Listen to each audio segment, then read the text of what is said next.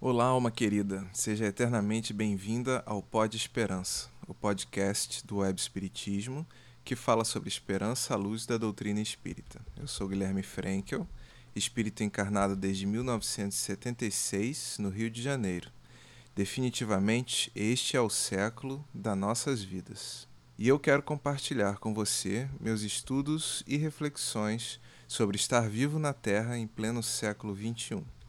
Vivemos o desafio de nos tornarmos um pouco melhores do que éramos no século passado e acho que esta jornada fica mais fácil se nós compartilharmos nossas experiências e impressões.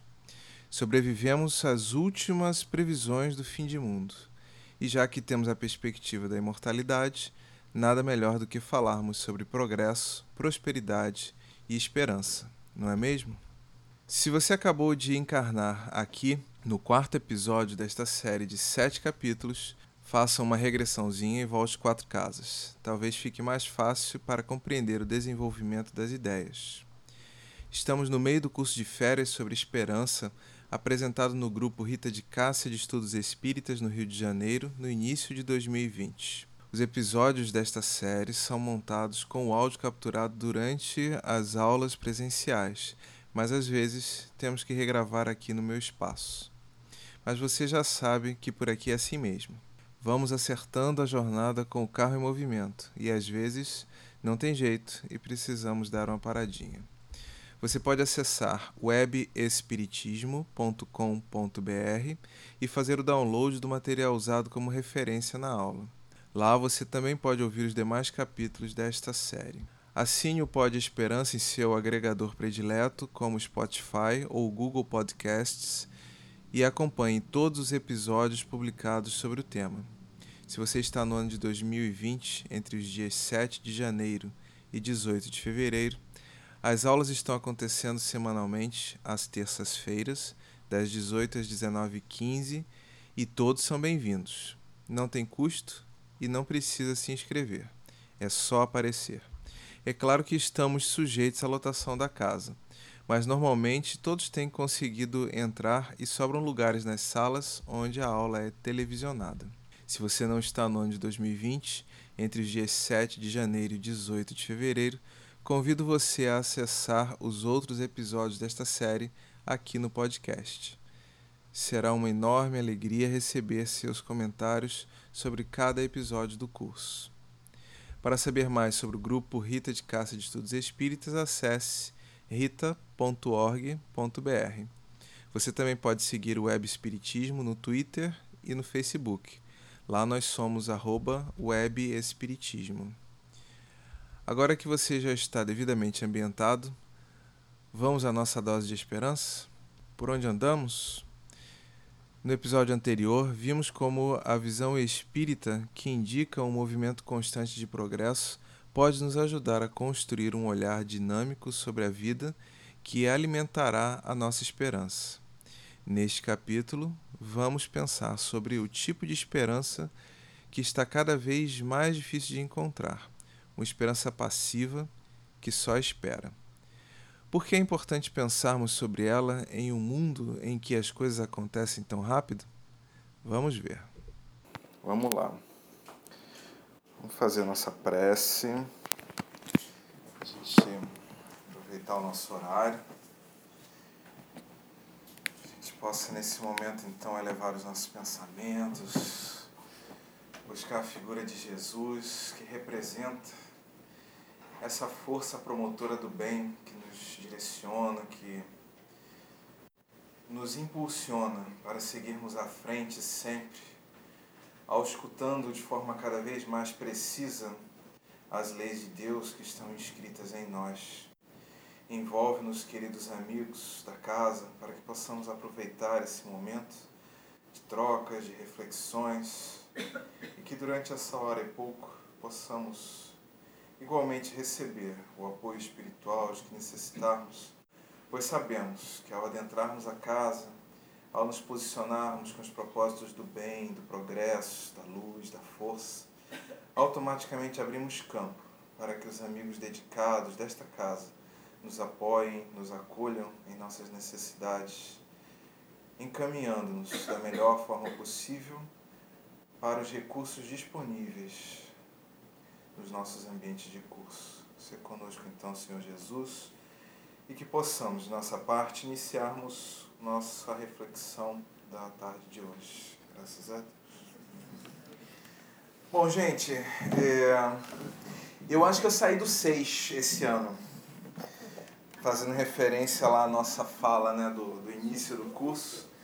É, eu consegui levantar nosso ambiente virtual, já consegui colocar o conteúdo de duas aulas. Montei até um podcast, então assim, é, acho que a coisa está ficando interessante, né? A primeira aula eu consegui botar com a gravação, na segunda eu tive problema e fiz uma gravação extra a partir lá do meu roteirinho. Aliás, aconselho quem assistiu a aula, assistir lá o podcast também. Quem não assistiu, assiste também. É... O que, que acontece? Né? Eu acabei conseguindo, quando eu, conforme eu fui organizando o pensamento, eu consegui falar da figurinha também, né? da imagenzinha das posturas diante dos sistemas, então assim, eu acho que ficou bem, bem interessante. Obviamente a gente teve que sacrificar algumas coisas que a gente tinha falado no curso, mas eu acho que vale a pena é, dar uma escutada. É, tem o link lá no site do webespiritismo.com.br, mas se vocês abrirem aí no, no Spotify ou no agregador predileto de vocês podcast, é só procurar por pod, P-O-D, espacinho, Esperança vai estar tá lá. É... Ou acessa direto na plataforma onde eu estou publicando, que é o Anchor, é anchor.fm barra pode esperancar, tudo junto. E aí vocês entram na página dos, dos episódios e aí eu acho que fica, fica fácil, né? É, aí fui tirar onda no segundo episódio que eu tinha conseguido gravar o terceiro, na hora de publicar o terceiro deu ruim e eu vou ter que gravar o terceiro também, mas tudo bem, faz parte do processo, né? Então por isso que eu não, não disponibilizei ainda o terceiro, mas é, a gente vai a gente vai se acertando com esses ambientes tecnológicos. É, apesar de eu ser um cara da TI, mas esses processos de aprendizado às vezes são meio complexos e a gente acaba se perdendo um pouquinho. É, as, os PPTs estão lá no site, né, tudo direitinho, e aí eu espero que essa semana eu consiga botar a terceira aula e botar essa quarta, que dessa vez eu botei o celular para gravar, botei o gravador para gravar. Vamos ver se a coisa caminha, né? O objetivo é que a gente consiga ter um pouco mais de fluidez.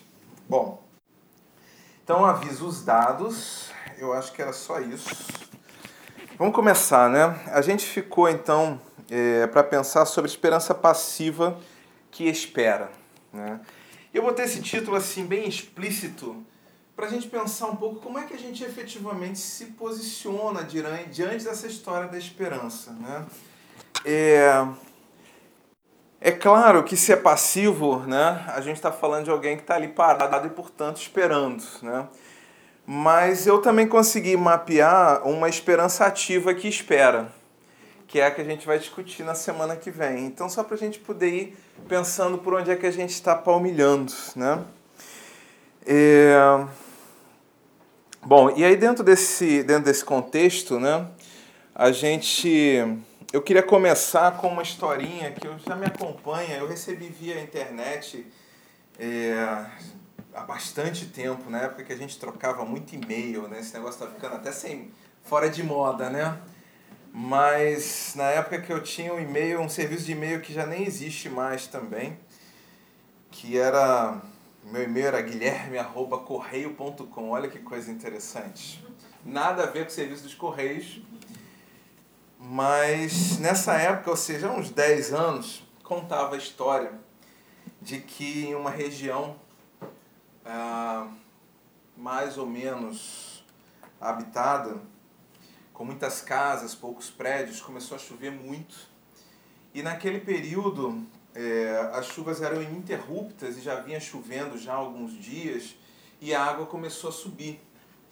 No que a água começou a subir, as pessoas mais afobadas, mais temerosas, pegaram seus veículos e trataram de sair. Mas era uma região grande, com casas de mais de dois andares, né, algumas casas em áreas mais altas, e havia uma preocupação das autoridades, mesmo assim, no sentido de evacuar. Então, os barcos do Corpo de Bombeiros começou então a passar junto com o pessoal da Defesa Civil, alertando para que as pessoas que as pessoas deveriam deixar a localidade. O primeiro andar daquela casa já havia sido tomado. O dono da casa morava já no segundo andar esperando a chuva passar e a água descer. Veio o barco, avisou, se prontificou a retirá-lo da casa. Ele falou: Não, eu sou um homem temente a Deus, eu sou muito religioso, eu tenho fé e Deus há de me ajudar. Defesa Civil foi embora, passaram-se os dias e a chuva continuava e começou a cair mais chuva na cabeceira de um rio próximo.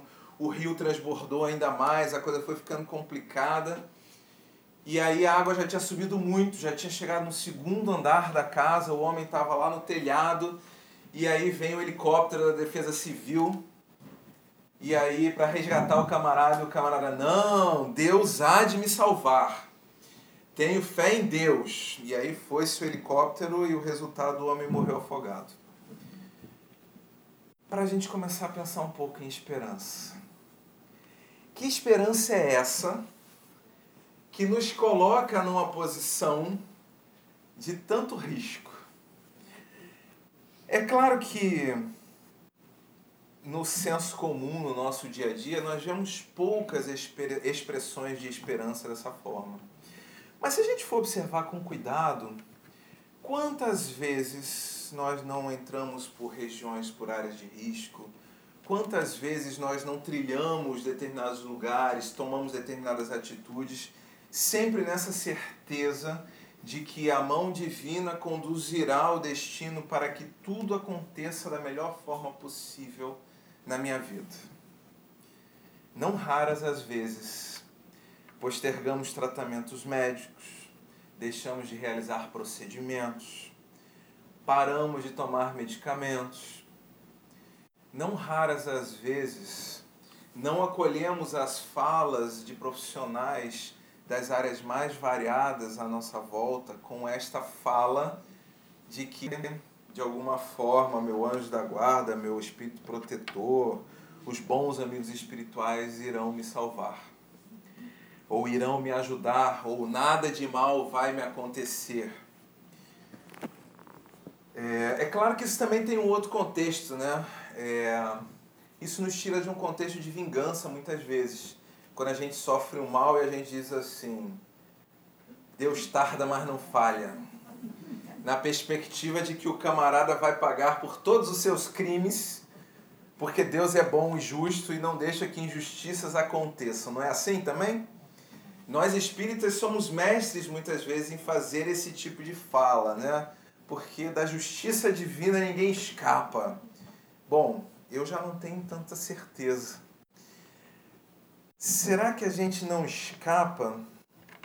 Ou será que o escapar tem um propósito? Será que a gente vive nesse movimento da lei de talião? Olho por olho, dente por dente? Será que a gente está inscrito num processo eh, em que nada de mal acontece em nossas vidas? A gente poderia fazer uma pesquisa aqui rapidamente no salão aqui para essas cinquenta e poucas pessoas Alguém aqui nunca teve uma ocorrência de um, um evento imprevisto, um prejuízo, uma doença na sua vida? Será que eu tenho que entender que as mãos abaixadas significa que todo mundo já passou por algum revés? Ou tem alguém dormindo? Sim, porque às 6 horas da tarde, com esse calorão, aí chega aqui ar-condicionado, né? A gente dá uma refrescada, né? Mas vamos pensar que todos nós, em algum momento, atravessamos por reveses. E aí talvez a gente possa se perguntar onde é que Deus estava nessa história. Né? É, será que Deus deu uma cochilada e aí não percebeu, né, apesar da sua onisciência, da sua onipotência, da sua onipresença, será que ele não percebeu que o negócio estava ficando meio complicado para a gente e aí a gente entrou num revés? É uma pergunta interessante. Né? É... E tem uma relação muito grande com essa questão da esperança. Nos diz Hermínio de Miranda que a fé é a substância da esperança. O que, que ele está querendo nos provocar com essa fala? A gente traz esse sentimento, esse sentido, né, de que algo, um direcionamento positivo, vai conduzir as nossas vidas de alguma forma. E a partir desse sentimento, nós materializamos isso em práticas, em obras, em falas, em discursos, que é a fé.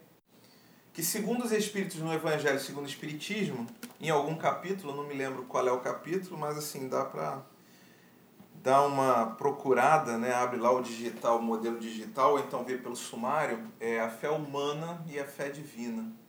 A fé humana é aquela que obra, que realiza as coisas materiais. E é muitas vezes esse móvel da nossa crença. Então, assim, eu acredito no potencial de que o Brasil, a economia brasileira vai dar uma guinada, então eu aposto eu abro empresa, eu crio emprego, eu compro estoques. Mas ela também é divina no momento em que a gente começa a pensar sobre os assuntos espirituais. Então, na realidade, a gente está falando de uma potência de crença que dá um sentido e que faz com que a gente mobilize energia, força naquela direção. Nós somos fiéis a um sentimento.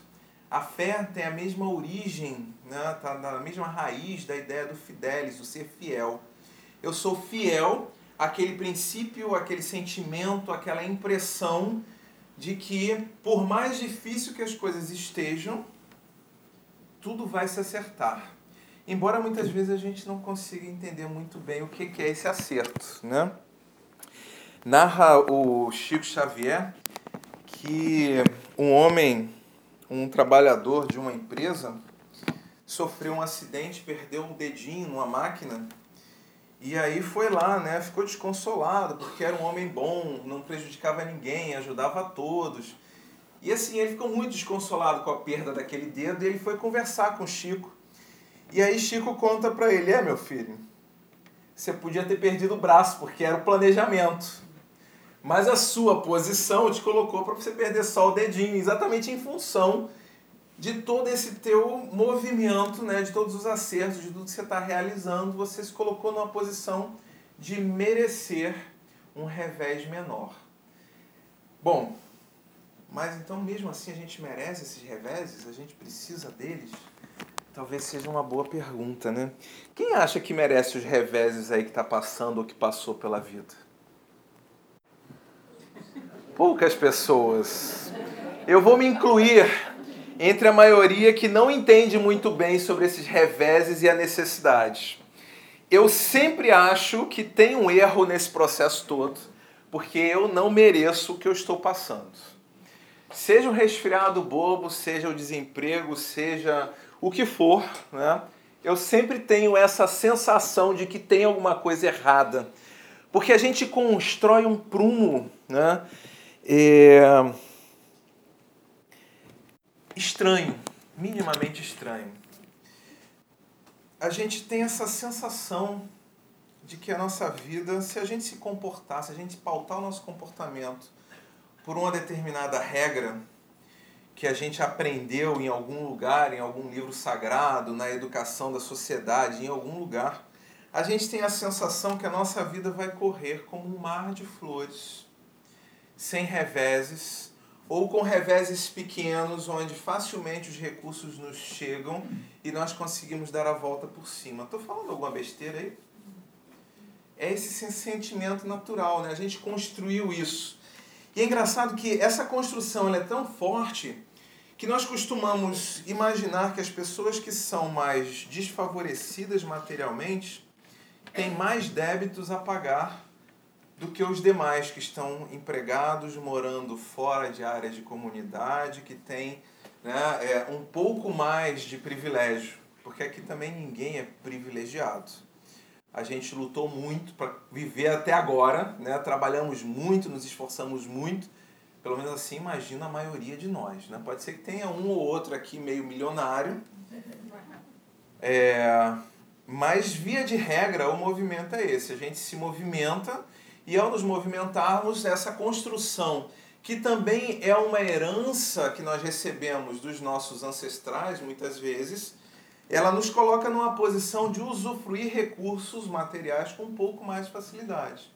E aí essa impressão nos coloca a sensação de que nós devemos menos do que os pobres, do que o pessoal que não tem casa, do que o pessoal que está né, sofrendo muito, porque essa coisa de sofrimento está ligada aos nossos débitos. Então, se eu não sofro é porque eu não devo ou devo pouco.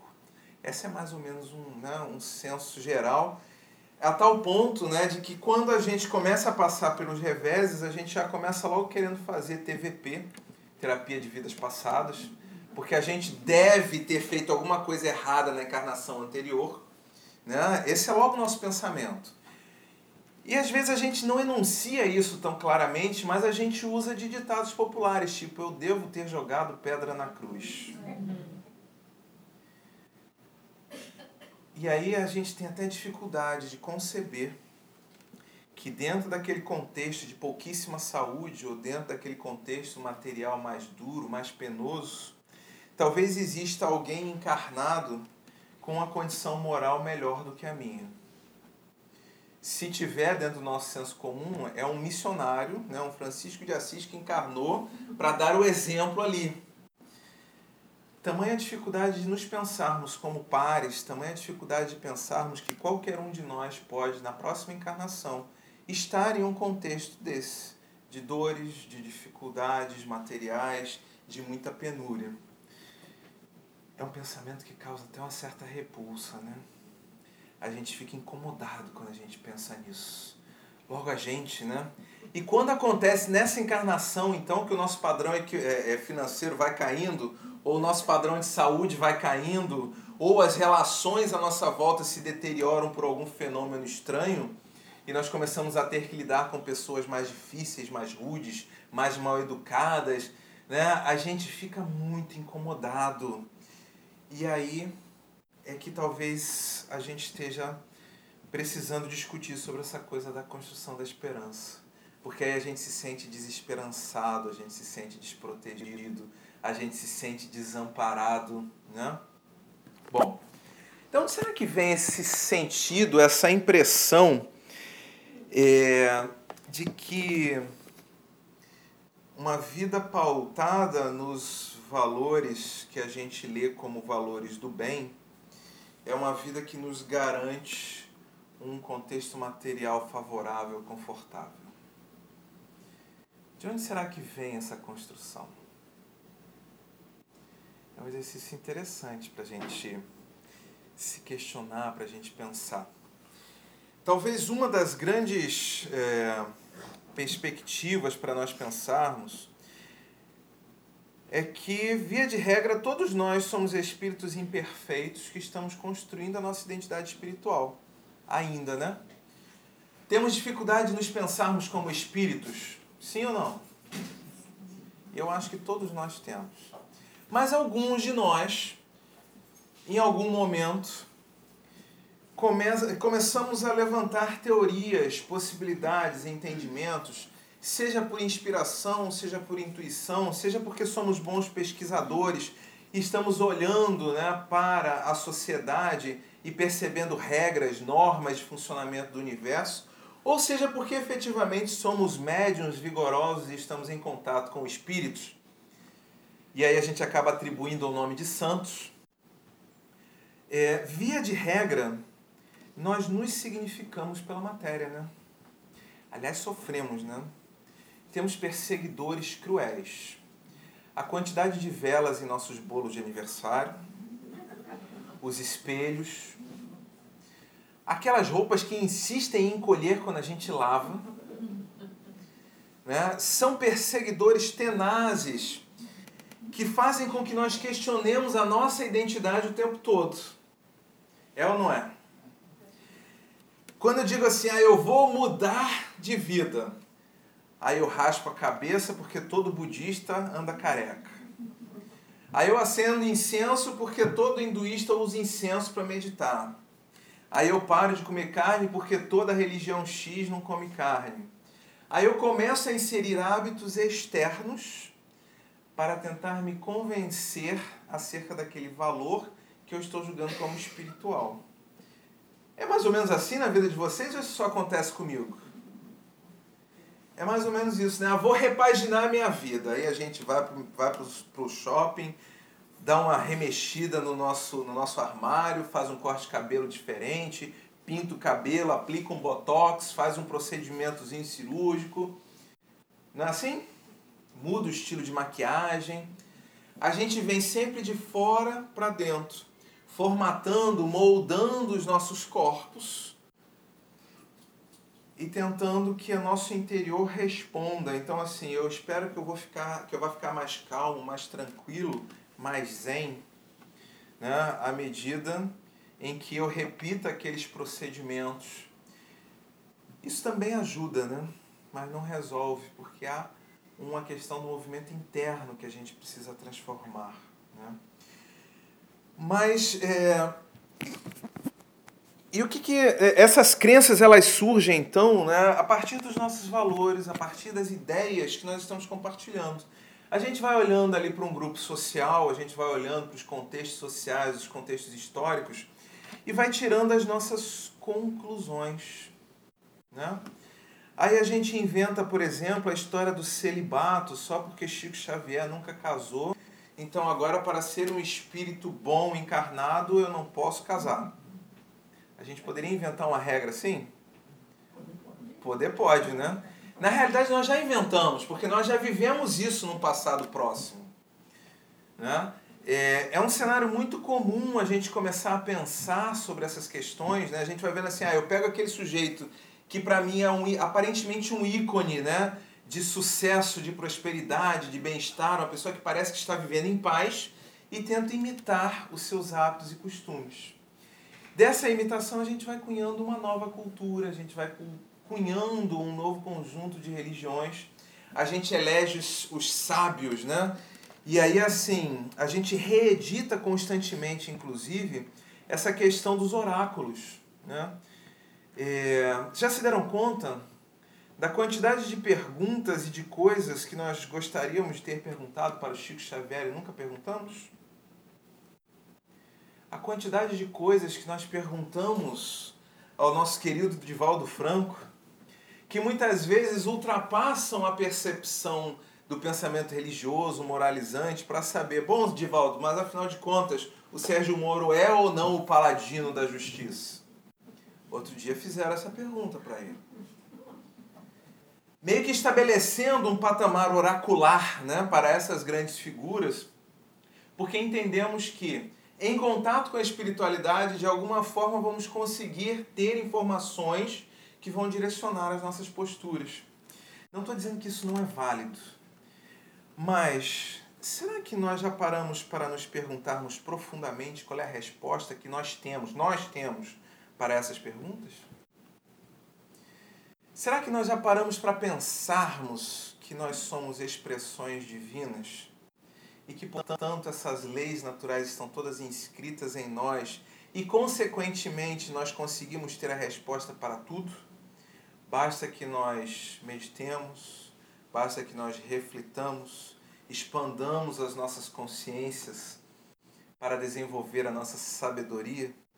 Será que nós paramos para pensar que Divaldo só chegou onde chegou porque ele fez esse exercício de reflexão, de estudo, de se perguntar de validar as informações que ele recebe da Joana e dos outros mentores com os seus próprios valores, dizendo assim: não, esse princípio aqui eu não concordo, eu vou precisar estudar mais sobre ele. E em outros momentos, não, isso aqui faz sentido para mim e eu já acolho de imediato. Aliás, Kardec fez isso, né? O tempo todo pesquisando, perguntando, recebendo as respostas e usando a razão para pensar sobre aqueles valores.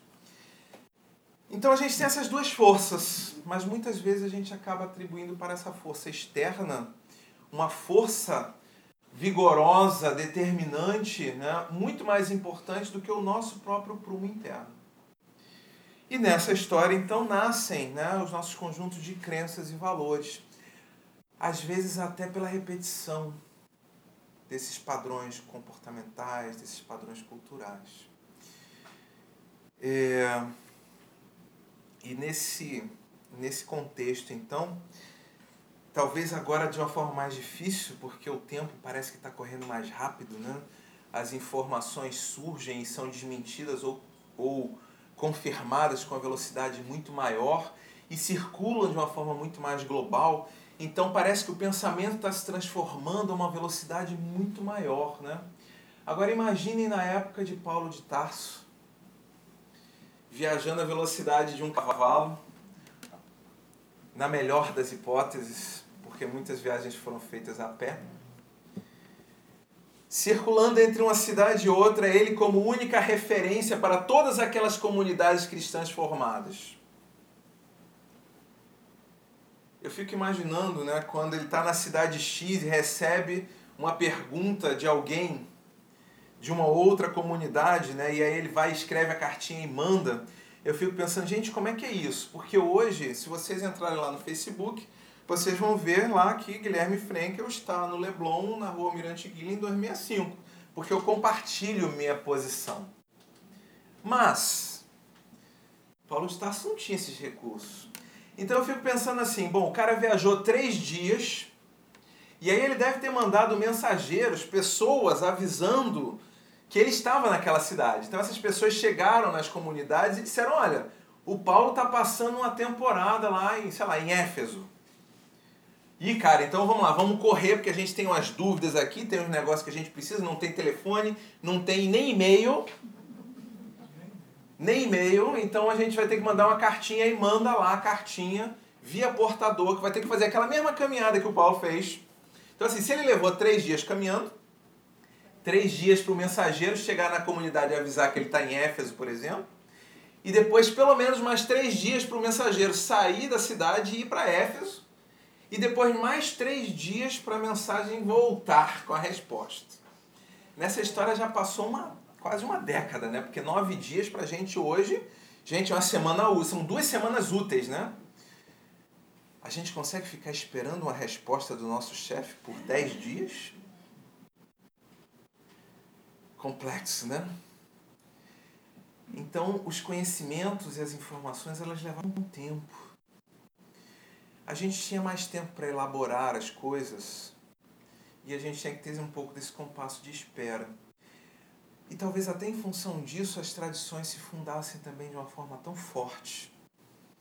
Porque o que a gente tinha para tomar decisão era exatamente o que os nossos ancestrais andaram fazendo, as respostas das últimas perguntas que chegaram. Né? Era, era um recurso difícil a gente ter respostas. E aí, dentro desse contexto da tradição, então, nós fomos firmando essa coisa do pensamento religioso. O. Ah, meu Deus, fugiu o nome do camarada. Ele escreveu um livro falando sobre família, educação e juventude. Daqui a pouco eu lembro o nome dele. Álvaro Crispino a partir da compilação de estudos de pesquisas científicas sobre o tema juventude e religiosidade. E aí ele nos diz que é um fenômeno cada vez mais frequente na nossa sociedade contemporânea. Nós estamos editando os nossos cultos individuais. Cada vez mais nós pegamos a tradição, transformamos essa tradição e criamos a nossa micro-religião. E aí a gente faz uma misturada danada, porque é o que faz sentido pra gente, né?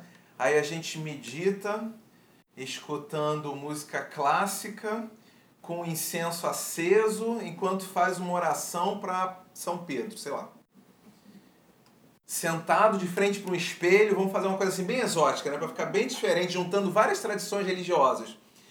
E a gente consegue estabelecer uma conectividade com nós mesmos, com a espiritualidade, de uma forma única. Mas também vamos perdendo e desmontando esse olhar dessa religião mais tradicional. E aí a gente vai questionando todos os hábitos, todos os costumes.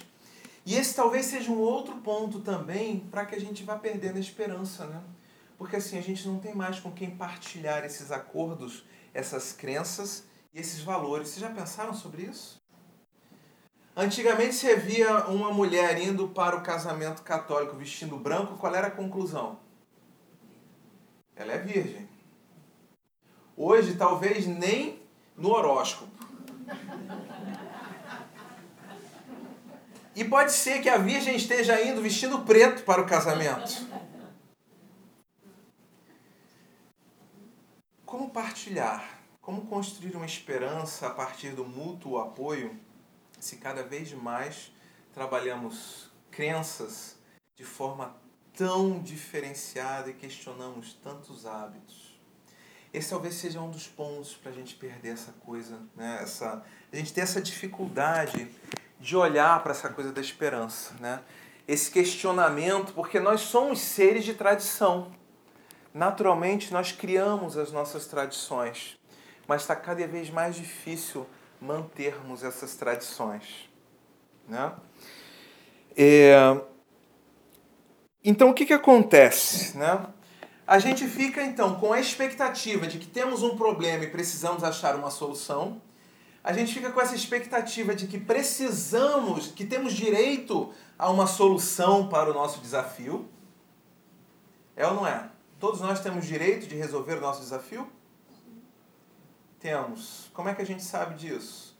A própria doutrina espírita nos diz que todos nós seremos felizes a partir dos esforços que façamos para nos aperfeiçoar. Então é uma certeza que a dor passa, que a dificuldade vai passar, que a gente vai conseguir achar uma solução. Né? Mas a gente carrega então essa expectativa. Bom, se eu sei que essa dor vai passar, se eu sei que essa dificuldade vai ser solucionada, mas eu não sei mais quando, né? Porque antigamente eu ainda tinha uma tradição para me basear, né? Então, é assim, meu filho, você perdeu não sei o quê, faz, chama lá o São Lunguinho, promete três pulinhos, né? Assim, e normalmente a gente achava que perdeu, né? Agora, a gente diz isso para os nossos filhos, eles riem da gente e ainda pergunta assim, qual é a arroba do São Longuinho? Porque passar um Twitter, né, passar uma mensagem via Twitter é mais rápido do que a prece. E aí a gente para e tem que dormir com essa, né? Porque assim, eu não sei qual é a velocidade da prece, mas a, a do Twitter eu sei que é muito rápido, porque é uma rede social instantânea, né? Então assim, será que o São Longuinho tem Twitter? Qual será a arroba dele? Pra gente passar um direct para ele, né? E ver se ele pode ajudar a achar o não sei o que será que vale pagar depois com três pulinhos virtuais ou eu vou ter que pular na vida real? Né? Aí a gente começa a embarcar naquela brincadeira do jovem que vem ali para nos desafiar na nossa tradição e a gente vai pensando, gente, quantas crenças, ou melhor, quantas crendices nós construímos para nós ao longo do tempo. Muitas vezes estamos isolados nessas crendices, mas na certeza de que vamos ser atendidos mas nem sempre a gente é atendido, né? O homem lá da enxurrada, da enchente, morreu afogado. Às vezes a gente carrega essa certeza de que vai dar tudo certo e a coisa não caminha muito bem, né? A gente já viu, inclusive, lá pensando sobre os sistemas complexos adaptativos, né? É, a gente já viu que a solução das questões são sequências de microações né? talvez num movimento de improviso, não um improviso que a gente pensa é, no sentido depreciativo, né? de ah, ele não sabe nada e está chutando, mas o improviso no sentido de eu construir um cabedal de informações, de conhecimentos, e a cada solução, eu, a cada problema eu proponho uma solução e tento.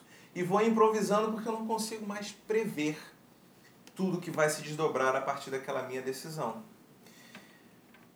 Porque assim, de repente o São Longuinho está lá, acompanhando o Twitter mesmo, né? E aí pode ser que ele me atenda. Porque ele está monitorando o quê? Não é o pensamento? Será que existe São Longuinho? Aí a gente começa a se questionar se por trás das tradições, das crenças, das crendices, o que será que há de fato por trás daquilo? A doutrina espírita nos propõe que existem espíritos familiares, espíritos protetores, mentores, anjos da guarda, obsessores, espíritos brincalhões. Existem espíritos que são capazes de mobilizar forças para ajudar ou atrapalhar. E que à medida em que nós projetamos o nosso pensamento em qualquer mídia, nós já projetamos o pensamento, porque antes de eu escrever, eu pensei. No momento em que eu expresso esse pensamento com força, e essa força vem exatamente da minha crença, se eu acredito que o São Longuinho responde pelo Twitter, ele vai responder pelo Twitter. Por quê? Porque esse meu pensamento plasmado vai sensibilizar mentores, anjos da guarda, os espíritos que estão à volta. E dentro da medida do possível, eu vou ser ajudado.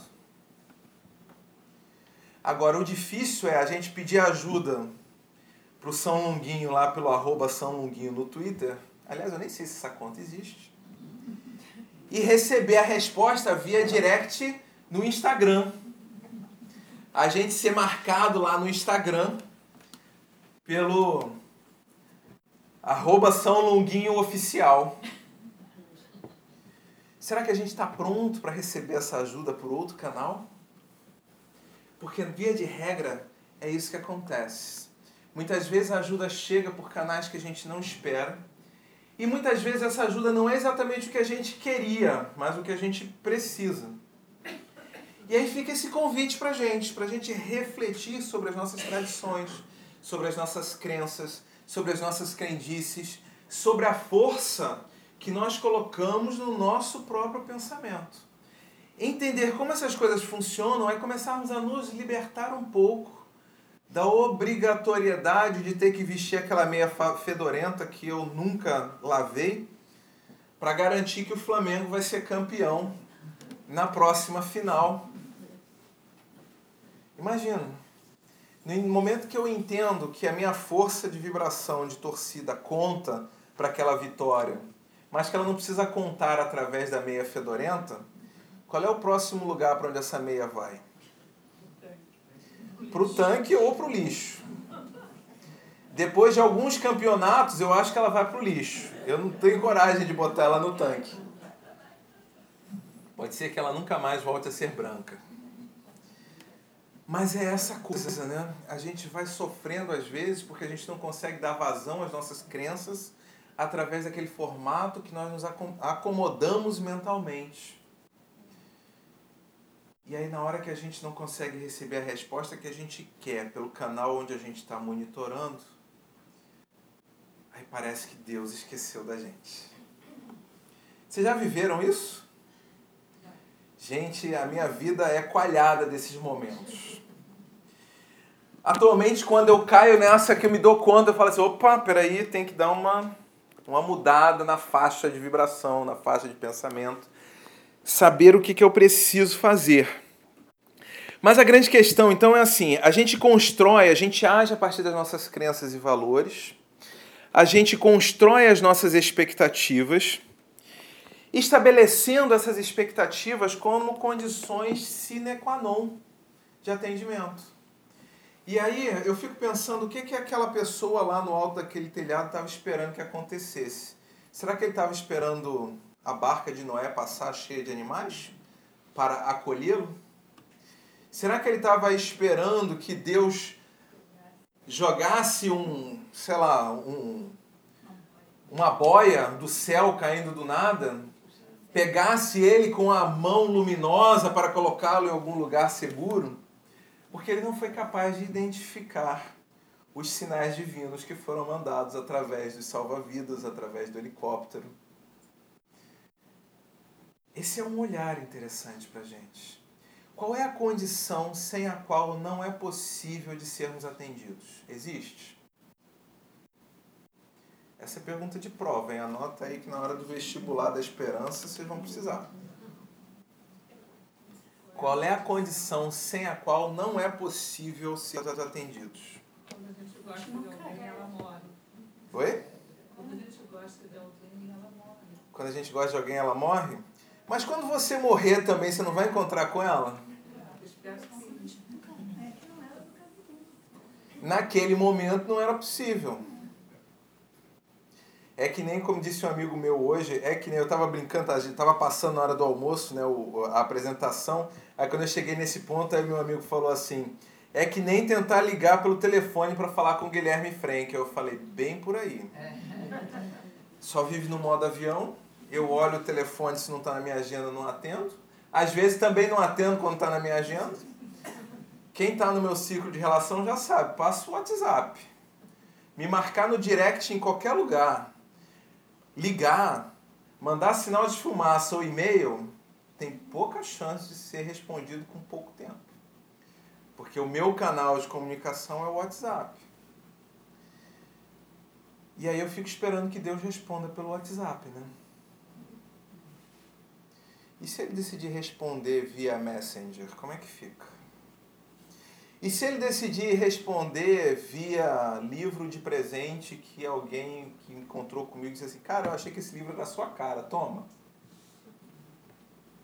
Mas aí você não tem que pensar assim, na sua ligação interna? É por aí que a gente está pensando em construir. Como é, que condição é essa sem a qual não é possível? Tem a ver com essa condição interna. Eu tenho que achar essa condição interna em que, que realmente eu acredito, para poder trabalhar a partir daquilo ali, sabendo que a forma como eu acredito é apenas mais uma forma, mas eu tenho que estar aberto a receber ajuda de várias formas. Mas uma coisa que é interessante é a seguinte: nenhum de nós deixa de ser atendido. Como assim, Guilherme? Deus ajuda todo mundo? Todo mundo. Até quem não pede? Até quem não pede. Mesmo se eu não pedir ajuda, eu vou receber ajuda. Porque é da lei de misericórdia oferecer oportunidades para o meu autoaprimoramento. Talvez a diferença se esteja no tipo de ajuda e no grau de eficiência com que esse processo vai se dar. Porque se eu não pedir ajuda, eu vou ter facilidade de reconhecer essa ajuda? Então a eficiência dela será um pouquinho mais precária. Mas ela vai acontecer. Essa ajuda vai chegar. Pode ser que eu leve mais tempo nessa jornada, mas eu estou sendo o tempo todo amparado, mesmo que pelos mecanismos mais dolorosos, para me conduzir nesse processo. Aí, Guilherme, cruz credo quer dizer que Deus mandador para me ajudar? É. Jesus falou: Meu jugo é leve e o fardo suave, desde que haja observância da lei. Isso quer dizer o quê? Se eu estiver tentando interpretar, entender, interpretar esse, essa, essa consciência que eu tenho, essa lei está inscrita na minha consciência, e tentar me pautar a partir disso, tudo vai ficar mais fácil. Porque se eu não estou nesse esforço, eu vou ter mais dificuldade de entender o próprio propósito do que eu estou vivenciando naquele momento. Tem um, tem um camarada que eu gosto muito, ele não tem nada de religioso. Ele chama-se Márcio Balas. Ele é um palhaço, artista, palestrante, coach. E ele faz uma provocação, porque ele vem do campo da improvisação. E ele fala sobre o poder do sim. Nós temos que estar abertos ao poder do sim. Não é dizer sim para tudo, mas é afastar o não como primeira resposta. Eu preciso estar aberto para os acontecimentos da vida e a partir do que me acontece, aí sim, avaliando, eu vou mergulhando aos poucos nas questões. Porque se eu me fecho a tudo, se a minha resposta é sempre não, em que momento eu recebo ajuda?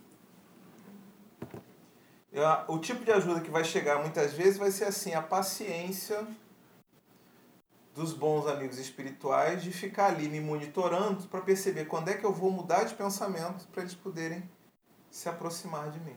Jesus falou, escuta suas intuições. Jesus falou, escuta suas intuições, exatamente.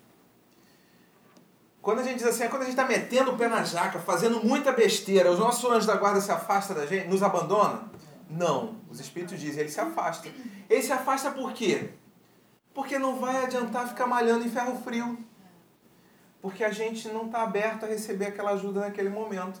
Mas ele só se afasta, ele dá um campo maior para que a gente possa tomar pé da situação onde a gente está E aí sim, a partir daí, ajustar a nossa caminhada. Então, é, qual é o requisito para que a gente possa ser ajudado? Ser filho de Deus. Qual é o requisito para a gente ser bem ajudado? Ser filho de Deus e estar sintonizado com a lei. Estar sintonizado com esse, esse prumo interno. Porque ainda tem essa questão. Eu não tenho que estar sintonizado com a forma que Francisco de Assis tem de ver o mundo. Eu tenho que estar sintonizado com a minha própria consciência. Pega lá o Evangelho Dever Moral. Não é o que o Francisco de Assis diz que eu tenho que fazer, que é o que eu vou fazer. É aquilo que eu acolho no meu coração como sendo algo que deve ser feito. Esse é o que tem importância nesse movimento. E a lei divina ela nos acolhe e nos sustenta exatamente a partir desse prumo. É interessante pensar nisso, né? É, eu, uma vez eu ouvi uma palestra que é, você tem o seu planejamento reencarnatório e quando você está aqui fazendo, desalinhando daquele planejamento, você muitas vezes é levado até antes para não, não Na hora eu tenho um planejamento encarnatório e quando eu estou me desviando desse planejamento, eu posso até ser levado antes. Sim, como também posso receber uma moratória para ficar mais um Sim, pouco. Porque assim, falar de desvio é muito interessante. As melhores novelas da Globo, nenhuma delas seguiram o roteiro 100%. Pelo contrário, o roteirista foi hábil o suficiente para perceber qual era a demanda do público e ajustar o roteiro para conversar, para dialogar com aquela população. Então eu arrisco dizer aqui, aí assim, é muito Guilherme Frankel dizendo, mas nós não temos o livre-arbítrio? Eu posso ter planejado algo e na hora que eu cheguei aqui eu percebo que esse algo por algum motivo não é, não é exequível ou não é útil. E eu posso sim desviar desse meu planejamento.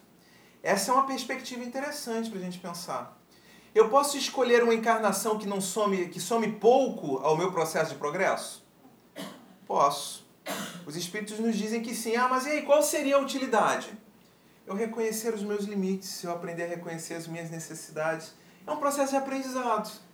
Então, assim, eu pessoalmente não me preocupo muito com essa coisa de me desviar do meu planejamento. A minha preocupação maior é tentar atender o que a minha consciência dita. Então, assim, se o meu sentimento, se o meu prumo interno me diz que eu devo fazer X, eu vou perseguir X.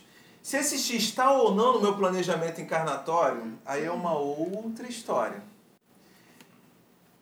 O grande movimento é o quão proveitoso nós estamos conseguindo fazer do tempo que nós temos aqui. Tá? E aí, é claro, há um processo de misericórdia divina que diz assim: bom, se eu estou gerando prejuízo para mim mesmo, se eu estou me complicando, eu estou me colocando na linha de tiro, aspas, né? Eu tô, eu posso estar acelerando o meu desencarne. Ou eu posso estar, na realidade, tornando ele mais longo. Depende. O mais importante para a gente pensar é que entre ser completista ou evoluir muito, é melhor evoluir muito. Ser completista é quando a gente planeja lá no mundo é, encarna, é, enquanto desencarnados, chegamos aqui e cumprimos 100%. É uma coisa interessante, inclusive, eu lembro do Altivo Panfiro, fundador do Centro Leon Denis, durante a preparação para um encontro do estudo de, do Livro dos Espíritos, durante o Carnaval, e ele fez essa pergunta: o que é que diferencia um espírito imperfeito de um bom espírito, de um espírito bom no seu processo, no seu planejamento encarnatório? Aí nós perdemos uma tarde, investimos uma tarde pensando e discutindo, e aí no final ele diz assim: mas é tão simples. O espírito imperfeito está preocupado em saber qual é o mínimo necessário que ele precisa fazer, que ele precisa planejar para ele conseguir cumprir e terminar a encarnação como completista. O espírito superior, o espírito bom, vai, perguntar assim: o que mais que eu posso fazer no meio desse trajeto?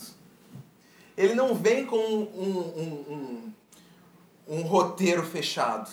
Ele vem com um planejamento, mas também com uma disponibilidade de ampliar o máximo possível todo o bem que ele possa fazer. Aliás, uma reflexão interessante sobre isso é a passagem sobre o homem de bem, que está no Evangelho e está no Livro dos Espíritos. Será que eu fiz todo bem que eu podia fazer?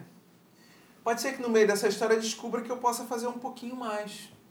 Pode ser que no meio dessa história eu consiga descobrir uma outra forma de otimizar o meu processo encarnatório e aí acabe trazendo, puxando para mim outras questões que não tinham sido previstas anteriormente. Percebe? Eu gosto de pensar muito nessa linha. Até porque, né, o cumprimento do meu planejamento encarnatório não depende só de mim, né? Depende de todo mundo com quem eu fiz combinados para encarnarmos juntos. Vai que eu combinei de casar com o espírito X, aí chegou aqui o espírito X se, se encantou com o espírito Y. Como é que ficou meu casamento? E aí eu perdi meu planejamento encarnatório? É interessante pensar sobre essas questões. Tem coisas que fogem, inclusive, ao nosso controle, porque estão na mão do arbítrio do outro. Aí lembra que eu trouxe a definição do capricho no outro dia? Fazer o melhor possível com aquilo que nós temos, enquanto não temos mais recursos para fazermos melhor ainda, conforme definido pelo Mário Cortella. É isso. Eu estou vendo uma situação e eu estou tentando realizar o melhor possível. Às vezes, para essa realização, eu vou ter que abrir mão de um planejamento, eu vou ter que abrir mão de um determinado conforto, eu vou ter que fazer um esforço a mais. Tudo bem. A minha consciência é que vai me impulsionando nessa história. Às vezes, até a gente vai desviar o nosso planejamento encarnatório, porque o coleguinha que encarnou com a gente, que a gente gosta muito, que a gente ama muito, se desviou de tal forma que a gente vai ter que ir lá, dar uma mãozinha porque nós encarnados continuamos nos encontrando enquanto desencarnar, enquanto, enquanto em estado de sono, né, de desprendimento, e nós conversamos, nós trocamos ideias. Já tinham parado para pensar sobre isso? Que no momento que a gente vai dormir, a gente encontra com os nossos outros companheiros encarnados e que a gente vai discutir sobre os nossos planos, sobre os nossos projetos, sobre as nossas dificuldades e que talvez a gente tenha que abrir mão de parte do nosso planejamento porque o coleguinha está com um pouco mais de dificuldade? Bom, é, essa coisa da esperança, então, que vai esperando, né? Ela se torna um desafio, né? Aí eu lembrei de uma outra historinha que é muito interessante nesse sentido. O camarada era muito devoto de Santo Antônio e todo dia ele ia para a igreja, ia para o trabalho, passava na porta da igreja de Santo Antônio, entrava na igreja, se ajoelhava, passava meia hora rezando. Ah, meu Santo Antônio, dá uma ajuda, estou precisando de dinheiro, se eu ganhasse na loteria ia ser tão bom. E ficava o sonho dele, a certeza, a esperança dele, a fé dele, é que Santo Antônio ia ajudá-lo a ganhar na loteria. Aí chegou um dia, depois de anos nessa peleja, aí aparece quem na frente do camarada? Santo Antônio. Ô diacho, Vê se pelo menos você joga, porque você nunca joga na loteria, assim não dá para fazer milagre. É a tal da, da, da esperança passiva, percebe? A gente se coloca no movimento de estar tá esperando, de estar tá parado. E achando que todo o universo vai resolver as nossas experiências só porque a gente mentalizou aquilo ali. E a gente esquece que tem uma parte de ação que nos cabe realizar embora haja uma parte dessa relação que nos cabe realizar, mas também a gente precisa pensar que assim, nem todas as nossas expectativas são factíveis, né? São proveitosas e são possíveis. Eu fico pensando assim, bom, se Deus é brasileiro e favorece sempre os brasileiros, o que, que acontece com os quenianos? Não são atendidos por Deus? E com os ingleses, com os americanos, com os turcos? Ou será que Deus é todas as nacionalidades e nenhuma ao mesmo tempo? Percebe? Não tem essa coisa do favorecimento. E aí, dentro desse jogo de forças, tem momentos que o meu coleguinha do lado vai ser mais favorecido, aí o time dele ganha o campeonato. E tem outros em que o meu time vai ser o favorecido e aí o meu time que ganha o campeonato.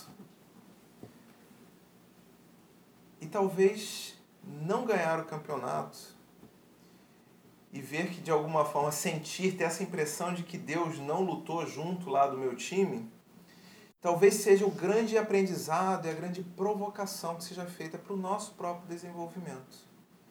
Aonde está esse Deus que nós nos habituamos a colocar ali dentro do Maracanã vestindo a camisa do Flamengo e que de repente deixa que o Flamengo perca o campeonato para o Grêmio, como aconteceu lá em 1997, para fazer a ponte com a segunda aula. Como é que é isso? Né? Será que esse Deus está ali ou será que ele se manifesta de outras formas que eu não estou entendendo? Ou será que tinha algo que os flamenguistas deveriam ter feito e que não fizeram e que por causa disso o campeonato foi para o Grêmio? São reflexões, porque afinal de contas o camarada não joga na loteria, então assim, se ele está esperando ganhar na loteria sem jogar, ele vai esperar o quê? Um milagre? Que ele tropece com alguém que jogou e perdeu o bilhete. E aí ele tem a curiosidade de ver, bom, de repente esse bilhete está premiado e vai lá verificar os números. Para a gente ir pensando sobre essas questões, né? Então, é, dentro desse movimento, a gente vai sendo forçado a construir novas crenças, a transformar essas que a gente chamou de crendices, né? esses modelos de crença tão determinados, a gente vai sendo forçado a flexibilizar cada vez mais esses modelos, a pensar sobre esse princípio ordenador do universo, que é muito mais complexo do que o que a gente consegue assimilar, que se manifesta de maneiras que a gente não entende, mas que está ali presente o tempo todo, porque afinal de contas o universo continua se expandindo de uma forma ordeira, de uma forma harmônica. Tem um amigo meu que ele diz assim: se você não está enxergando a harmonia no contexto, é porque você não está distante o suficiente. Dá mais uns passos para trás. Porque talvez a gente esteja olhando só para um pedaço daquele fenômeno. Tem um PowerPoint que circula pela internet que é muito interessante nesse sentido. Ele começa num, numa fotografia aérea né, muito próxima de um zoom, zoom, zoom, de um burburinho de uma encruzilhada de rua de cidade grande, muitas pessoas atravessando, aquela loucura, aquela movimentação toda.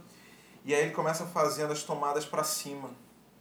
E aí aquela rua vai perdendo a dimensão, você daqui a pouco não enxerga mais gente, daqui a pouco você não enxerga mais prédio, daqui a pouco você está enxergando o planeta, daqui a pouco você não enxerga mais o planeta está vendo só o sistema solar. E, né, e aí de repente você vê tudo aquilo e aquele silêncio absoluto, e aí você diz assim, bom, pelo menos ali a harmonia reina.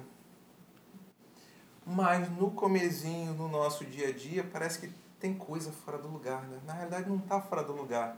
Ela está colocada ali certinho para nos provocar a nos desenvolvermos, a darmos um passinho para trás, a aprendermos a mobilizar nossos recursos, nossa força, nossa energia. É um desafio de aprendizado. Né? Bom, é, então a gente começa a ter que fazer essa movimentação né, de construção de novas formas de crer. Né? É, eu, inclusive, eu lembrei de uma coisa interessante, né? dentro dessa discussão das novas formas de crer, né? É, nós, em algum momento, nós dissemos, olha, não são muitos deuses. Deus é único. E aí depois nós dissemos assim: retirem a figura humana, parem de idolatrar imagens. Repara os saltos que a gente está dando em termos de abstração dessa história. O mais recente de que eu tive notícia, ele foi cunhado ali na França há uns 150 anos, quando o camarada se atreveu a começar o livro perguntando assim: o que é Deus. Allan Kardec despersonifica, desumaniza no sentido de tirar a figura humana para pensar sobre essa potência divina e ordenadora. Gente, que desafio, né? Eu não sei vocês, mas até hoje eu tenho dificuldade de me relacionar com esse Deus. Aí eu rezo para Jesus, eu rezo para Francisco de Assis, para São Pedro, para São Longuinho. Eu boto até na frente. Mas é difícil a gente se imaginar acionando essa potência ordenadora, criadora. Quer dizer, pelo menos eu, né? Eu não sei vocês. Se tiver alguém que já tenha mais facilidade, me zapeia depois. Diz assim, ó, eu já consegui caminhar um pouquinho nessa história, vamos conversar, tomar um café, porque muito me interessa esse exercício a gente começar a pensar que não é uma coisa passional o movimento do universo, é um movimento de acolhimento, é um movimento de amor, é um movimento de sustentação constante e que sempre vai nos atender de alguma forma. Essa desconstrução da ideia da esperança para a gente construir de uma forma diferente, entendendo que tudo que está acontecendo tem uma proposição para a gente, uma proposição de aprendizado, de aprimoramento. Guilherme, você medita, né? Eu medito, sim. Você não, não consegue sentir essa conexão com Deus. Não, com Deus não. Eu consigo sentir uma conexão fantástica com alguma coisa. Mas eu não consigo fazer essa ponte. Não, esse Deus que eu digo exatamente é o nada, é o tudo. Sim, pois é, é o nada, é o tudo. Aí assim, a minha visão concreta de quase engenheiro de produção me dá, me traz uma dificuldade e uma aflição muito grande, né? Eu assim, os meus últimos, minhas últimas tentativas, as últimas não no sentido de que não vou tentar mais, as últimas no sentido de as mais recentes, de fazer essa aproximação agora tem sido pela arte. Estou começando a pensar sobre artes plásticas, sobre expressões artísticas, porque eu já entendi que medindo não vou chegar e meditando também não.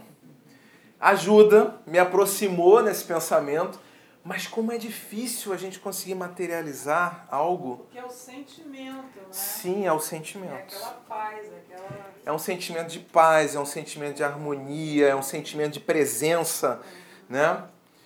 Mas isso está fora, inclusive, do nosso âmbito ocidental de pensar esses conceitos, né? A gente está muito tempo repetindo que Deus é um velhinho barbado, né? Que está lá pintado em cima da, da, da, da capela Sistina com o dedinho esticado, né? Então, assim, essa figura ela ainda é muito forte para gente, né? Ela traz uma carga ainda muito vigorosa. E aí, gente, é, dentro desse movimento, né, é, a gente começa a pensar nessa coisa da, da esperança, né, é, tentando ressignificar esse entendimento. Né. A gente já entendeu por essa nossa discussão, né, muito, assim, muito suave, muito na brincadeira, que para o nosso estado evolutivo já não é mais possível nos satisfazermos, em nossa maioria, com essa ideia da esperança passiva. Precisamos fazer algo para ir ao encontro de, para merecermos aquele apoio, para merecermos aquela ajuda. Aí a gente acende vela, aí a gente bota nome na caixinha, aí a gente faz um monte de coisas, né? Nesse sentido de, olha, eu estou sendo um bom menino e eu espero receber a ajuda divina. Isso já não é mais a espera passiva, repara. Eu estou saindo de uma posição de espera e estou entrando numa posição de esperança ativa. Eu entendo que eu preciso cumprir determinados requisitos para, vou usar uma palavra difícil, merecer o benefício da ajuda divina. Essa ideia do merecimento é complicada e a gente ainda carrega isso. Né? É...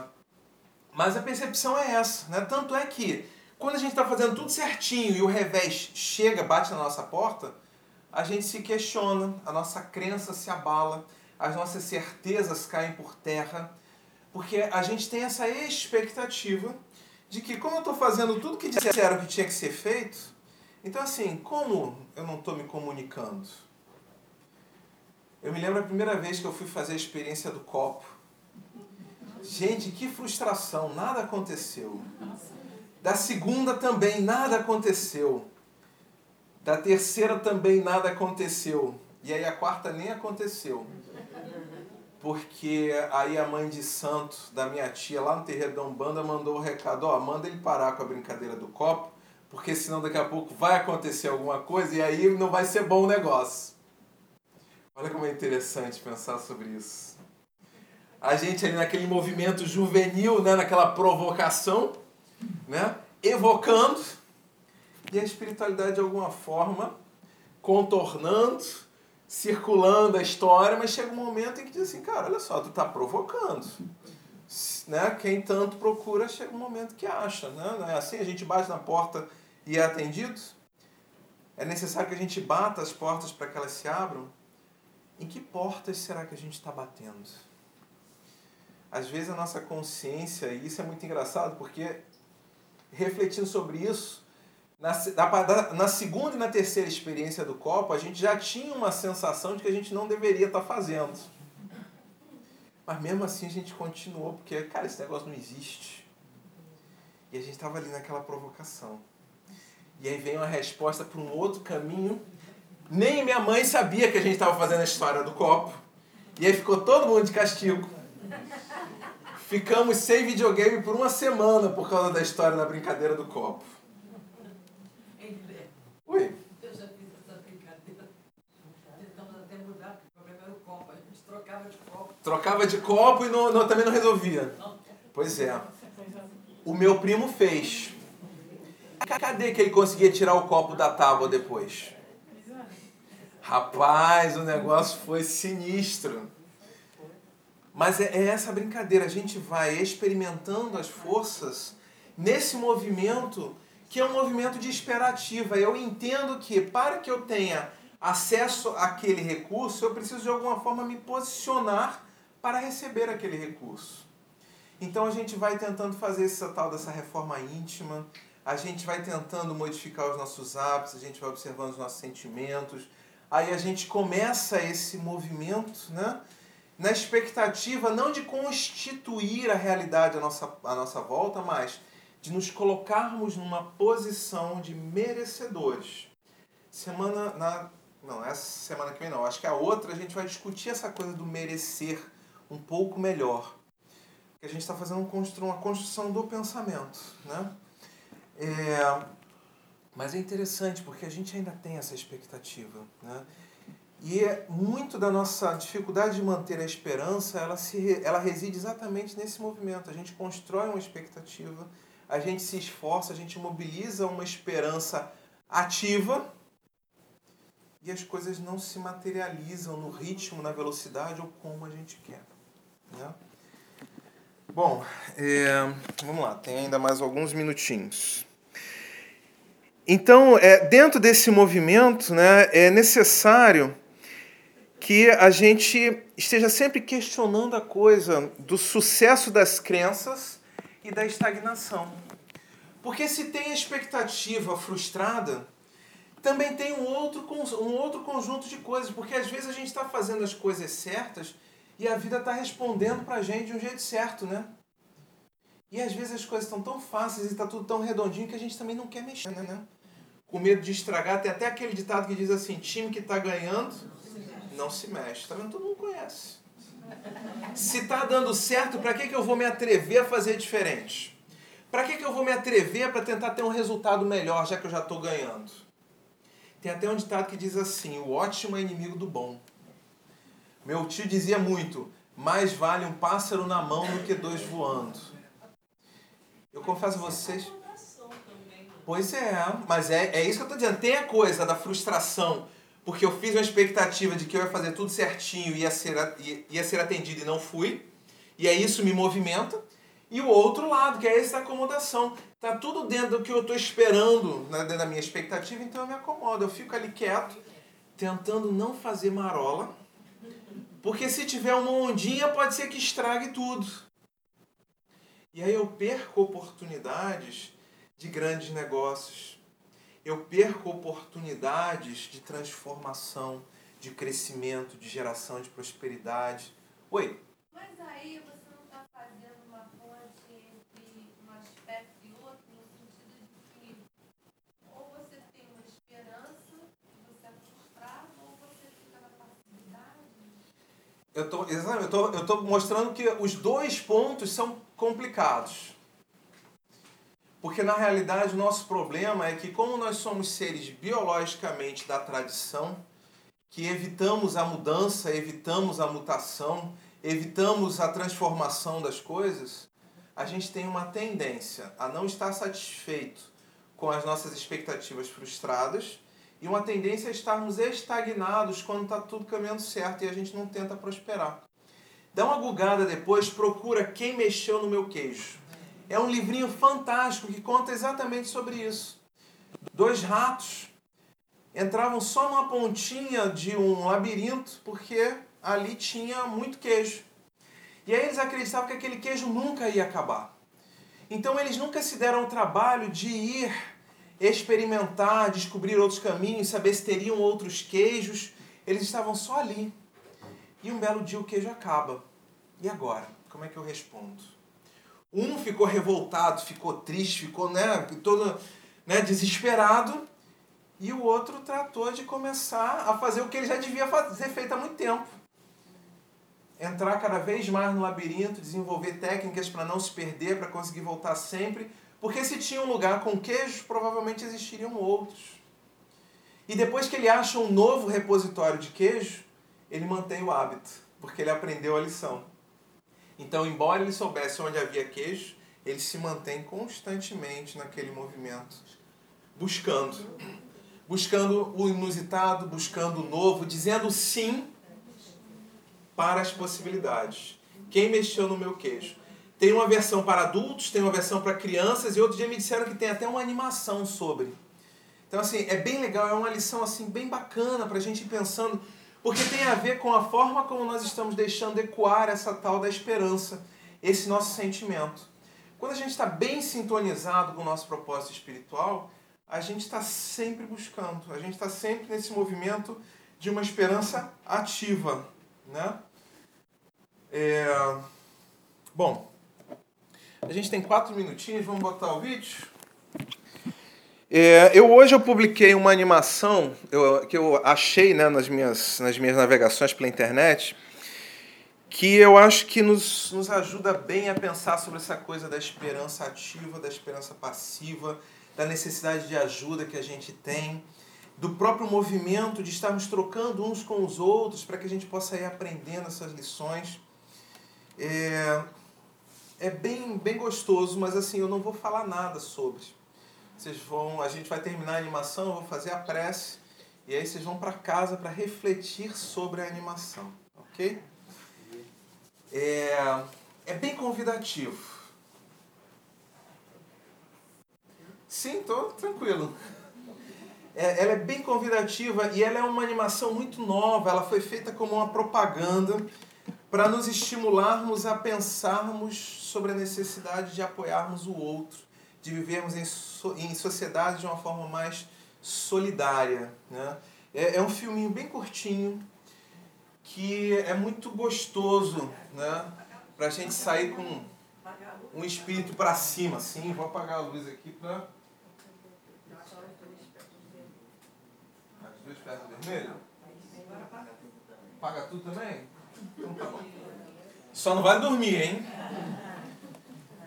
Chama-se É o Mundo Está Cambiando.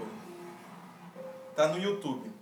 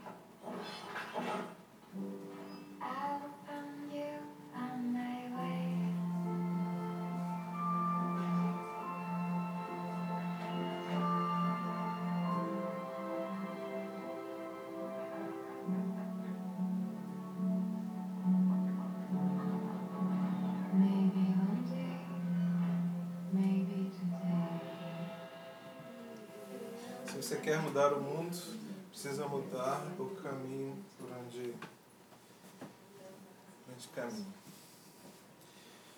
Senhor Jesus, querido amigo, que possamos então, mobilizados pelas mãos estendidas de nossos amigos e irmãos que já caminharam à nossa frente, mobilizados por seus exemplos, palavras e ensinamentos, que possamos cada vez mais pautarmos nossas vidas de forma fluida, auscultando aos anseios de nossas consciências e buscando seguirmos unidos, juntos, nos apoiando mutuamente, porque através do outro encontramos este amor divino que nos alimenta, que nos sustenta. Que possamos ser capazes de construir cada vez mais a prosperidade à nossa volta, que estejamos cada vez mais sensíveis àqueles irmãos que ainda têm dificuldade de romper com seus trilhos, para que possam fluir e assim, de nossa parte, também estendermos as nossas mãos para acolhê-los. Ser conosco durante toda essa semana e que possamos, no próximo encontro, estarmos aqui reunidos novamente com tuas bênçãos. Graças a Deus. Se você está assistindo esse curso, né, esse podcast antes do dia 18 de fevereiro de 2020, espero que nós possamos nos encontrar lá no Rita de Cássia, no Leblon, aqui no Rio de Janeiro, na terça-feira, às 18 horas. Muita paz para você.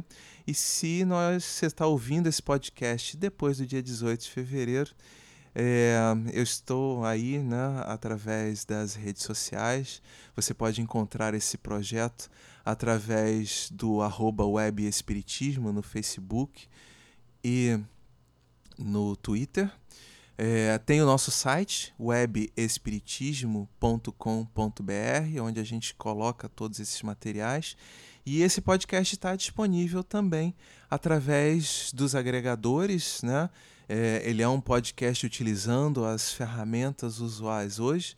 Então, se você digitar lá no Deezer, é, lá no, no Spotify, se você utiliza outros agregadores de podcast, como o Pocket Cast, que faz referência né, à, à loja do, da Apple, né, o, o iTunes, você vai nos encontrar lá também.